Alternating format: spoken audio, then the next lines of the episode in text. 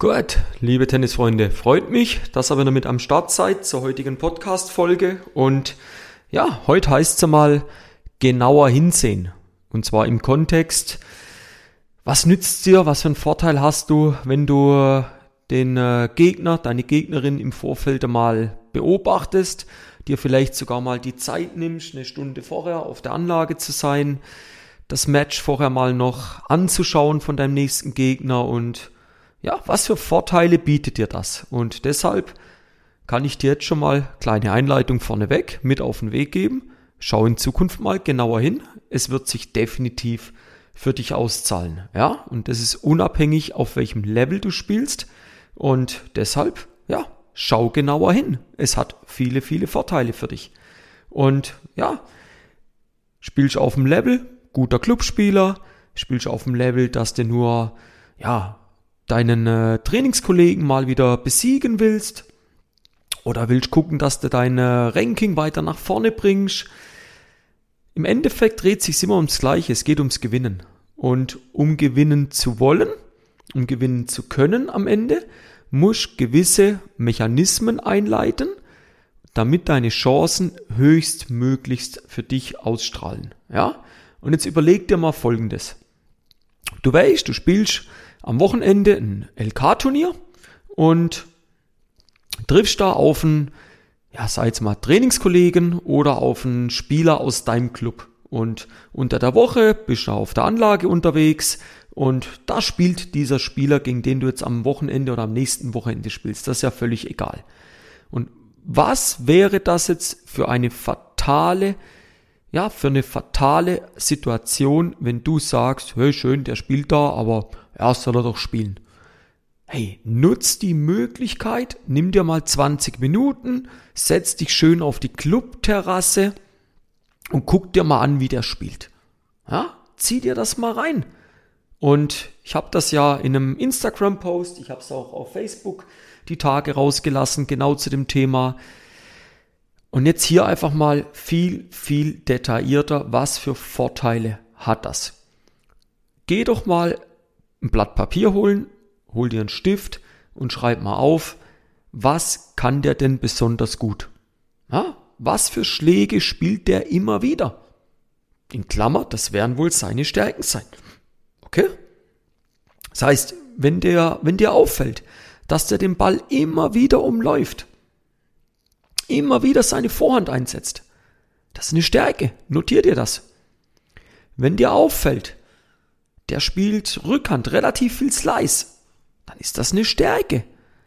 Wenn dir auffällt, der spielt beim Aufschlag immer auf die Rückhand, dann ist das eine Stärke. Dann schau mal noch, mit welcher Trallart macht der das. Okay? Und das lässt sich ganz einfach rausfinden. Dann schreibt mal auf, womit macht er aber Fehler? Sind wir auf der Gegenseite. Womit macht der Fehler? Was fällt dir auf? Womit hat er Probleme? Ja? Dann frag dich mal, wie verhält er sich am Netz? Wie trifft er die Volleys? Wie spielt er die Überkopfbälle? Was fällt dir da auf? Wie ist seine Netzposition? Ja? Gehen wir wieder zurück an die Grundlinie. Ist er eher der Winkelspieler? Spielt er viel Longline? Spielt er viel Cross und dann die Linie runter? Wie verhält er sich da? Wie sind seine Übergänge ans Netz? Ist er schnell am Netz? Ist er langsam am Netz? Wie reagiert er, wenn er die, die Laufrichtung wechseln muss, wenn er Bälle gegen den Lauf kriegt? Wie dicht positioniert er sich am Netz? Das sind alles Dinge, die man sich mal im Vorfeld mal fragen kann, wenn man genauer hinsieht. Ja, und du siehst allein jetzt schon nach, wo sind wir, ungefähr vier Minuten, das sind so viele Fragen, die du dir da stellen kannst, so viele Dinge, auf die du da schauen kannst. Und fang mal klein an. Pick dir mal drei, vier Punkte raus und mit denen fängst mal an und die versuchst du 20 Minuten zu beobachten. Und dann notier dir das, lern das, das ist ein Prozess. Du kannst ja auch nebenbei dein Bierchen aufmachen, das ist doch gar kein Problem. Du kannst auch nebenbei in Ruhe einen Kaffee trinken. Kannst doch mal mit der Kollegin noch einen kleinen Schwatz halten, das ist doch alles okay. Aber nimm dir mal die Zeit, beobachte deinen Gegner. Schauen wir mal auf was anderes noch. Was könntest du noch anschauen? Wie sieht der erste Aufschlag aus? Wie sieht der zweite Aufschlag aus? Leg mal den Wert mehr auf den zweiten Aufschlag. Ist der zweite Aufschlag mehr reingeschoben? Wird er nur einfach rübergespielt? Was kannst du daraus lernen? Geh dem Ball mehr entgegen, stell dich mehr in den Platz rein. Wie verhält er sich, wenn er Druck beim Aufschlag kriegt? Wie verhält er sich, wenn zum Beispiel die Rückhand Druck kriegt? Wie verhält er sich, wenn die Vorhand Druck kriegt? Wie geht er mit kurzen Bällen um? Geht er dann ans Netz oder rennt er wieder zurück? Wie sehen die Angriffsbälle aus? Spielt er sie eher mit Topspin? Spielt er sie viel mit Unterschnitt? Das sind alles wertvolle und wichtige Informationen, die du dir im Vorfeld anschauen kannst. Ja? Gehen wir mal in den mentalen Bereich rein. Was kannst du dort sehen? Wie ist sein Pauseverhalten? Hat er überhaupt ein Pauseverhalten? Wie verhält er sich unter Druck? Wie verhält er sich in Stresssituationen? Wie verhält er sich nach gewonnenen Punkten? Aber auch wie verhält er sich nach verlorenen Punkten? Das sind so viel Informationen. Die sind wichtig. Warum sind die wichtig? Um dich bestmöglichst auf deinen Wettkampf gegen deinen nächsten Gegner vorzubereiten. Jetzt wirst du sagen, ja, aber Timo, ich habe ja nicht die Möglichkeit, mir jeden Gegner anzuschauen vorher. Sag ich das richtig? Das hast du wahrscheinlich nicht.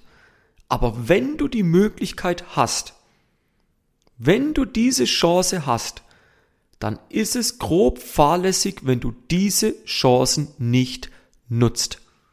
Ja, und nehmen wir, nehmen wir ein einfaches Beispiel. Du spielst am Wochenende, das Turnier ist 10 Kilometer von dir weg, und du spielst um drei. Und ihr habt eine Dreiergruppe im LK-Tagesturnier. Und du spielst um drei. Und am Morgen um 10 spielen diese zwei, gegen die du noch spielen wirst, im Verlauf des Tages gegeneinander. Hey, nimm dir doch mal die Zeit, und geh mal das Match anschauen. Geh es mal anschauen. Und dann pick dir Punkte raus. Du kannst das gern nochmal zurückspulen. Diese Podcast-Folge, die müsste tausende Mal, müsste die geklickt werden. Weil du dir das immer wieder anhören musst. Du musst dir immer wieder Punkte rausnehmen. Ja? Wir legen noch einen drauf, gehen wir ins Athletische rein. Ist es eher ein schmächtiger? Ist es ein beweglicher Typ? Wirkt er eher statisch? Wie schnell sind seine Antritte? Wie kraftvoll schlägt er den Ball? Wie reagiert er mit Gegenlaufbällen? Wie reagiert er auf tiefe Bälle? Ja, wie nimmst du seine Wahrnehmung wahr? Das sind alles wichtige Informationen, die du letzten Endes in deinen Spielplan, ja, wenn du dann gegen diesen Spielertyp spielst, die du da in deinen Plan einfließen lassen kannst. Und dann gleichst du ja ab, wie deine Stärken gegen seine Schwächen, die du rausgefunden hast, ja, die du analysiert hast, die du aufgenommen hast, wie du die anspielst. Aber auch, du weißt ja dann auch, vor was du dich, ja, vor was du dich schützen musst, vor was du auf der Hut sein musst. Du weißt, er hat einen schwachen zweiten Aufschlag. Er hat einen zweiten Aufschlag, den er nur reinschiebt. Dann steh doch mal zwei Meter schon ins Feld. Nee, was machen viele von euch? Die stehen auch beim Aufschlag drei Meter hinter der Grundlinie. Sorry, gegen wen spielt ihr? Gegen John Isner oder was? Also das ist Bullshit, Leute. Und lernt das, das Spiel des Gegners zu durchschauen. Lernt rauszufinden, was können sie gut und was können sie nicht so gut. Ja? Und nimm dir die Zeit.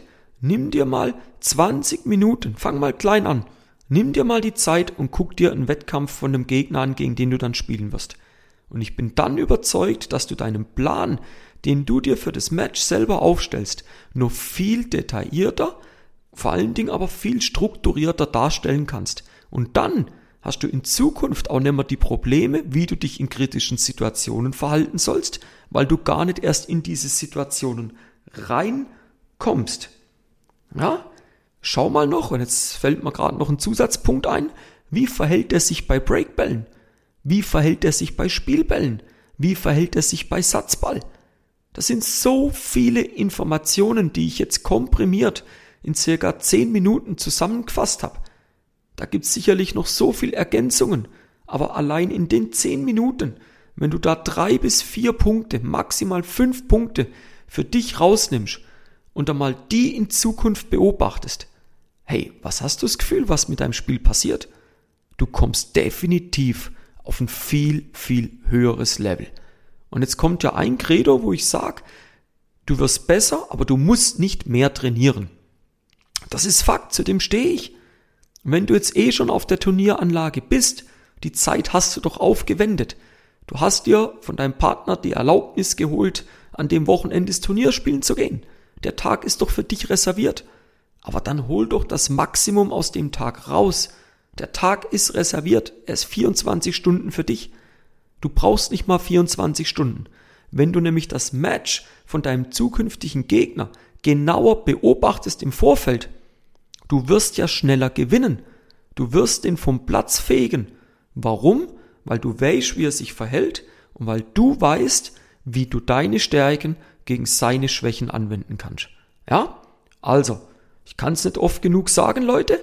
Schaut mal genauer hin. Es wird sich definitiv lohnen. Okay? Also, die Folge wären wir langsam am Ende, möchte aber trotzdem wieder die Möglichkeit nutzen, darauf aufmerksam zu machen. Zum einen, Leute, ab in den Online-Kurs, dein optimaler Matchtag.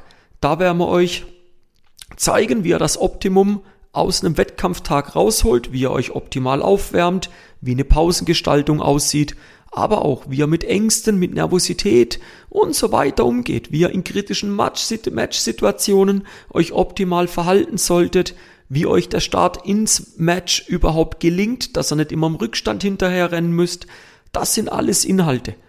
Über fünf Stunden Inhalt, wo ihr da Lifetime konsumieren könnt. Ja, also der verfällt nicht, der Zugang, der ist wirklich in Anführungszeichen für die Ewigkeit für euch freigeschalten, der Kurs. Und das zweite Anliegen, wo ich habe, kommt in die interne Facebook-Gruppe, sammelt dort den wertvollen Content ein, den ich euch mit auf den Weg gebe, tauscht euch mit Gleichgesinnten aus, findet vielleicht aber auch den ein oder anderen neuen Trainingspartner, mit dem ihr euch messen könnt. Es lohnt sich. Ja, Ziel ist es, dass wir dort bis Ende des Jahres auf 500 Teilnehmer kommen. Momentan sind wir bei knapp 220. Wir haben noch drei Monate Zeit und ja, Animiert eure Kollegen, eure Trainingspartner, wenn ihr von der Gruppe überzeugt seid, was ihr definitiv seid, sonst wärt ihr nicht drin, ja, dazu zu kommen. Und dann haben wir da eine geile Community am Start, wo wir euer Spiel bestmöglichst unterstützen können.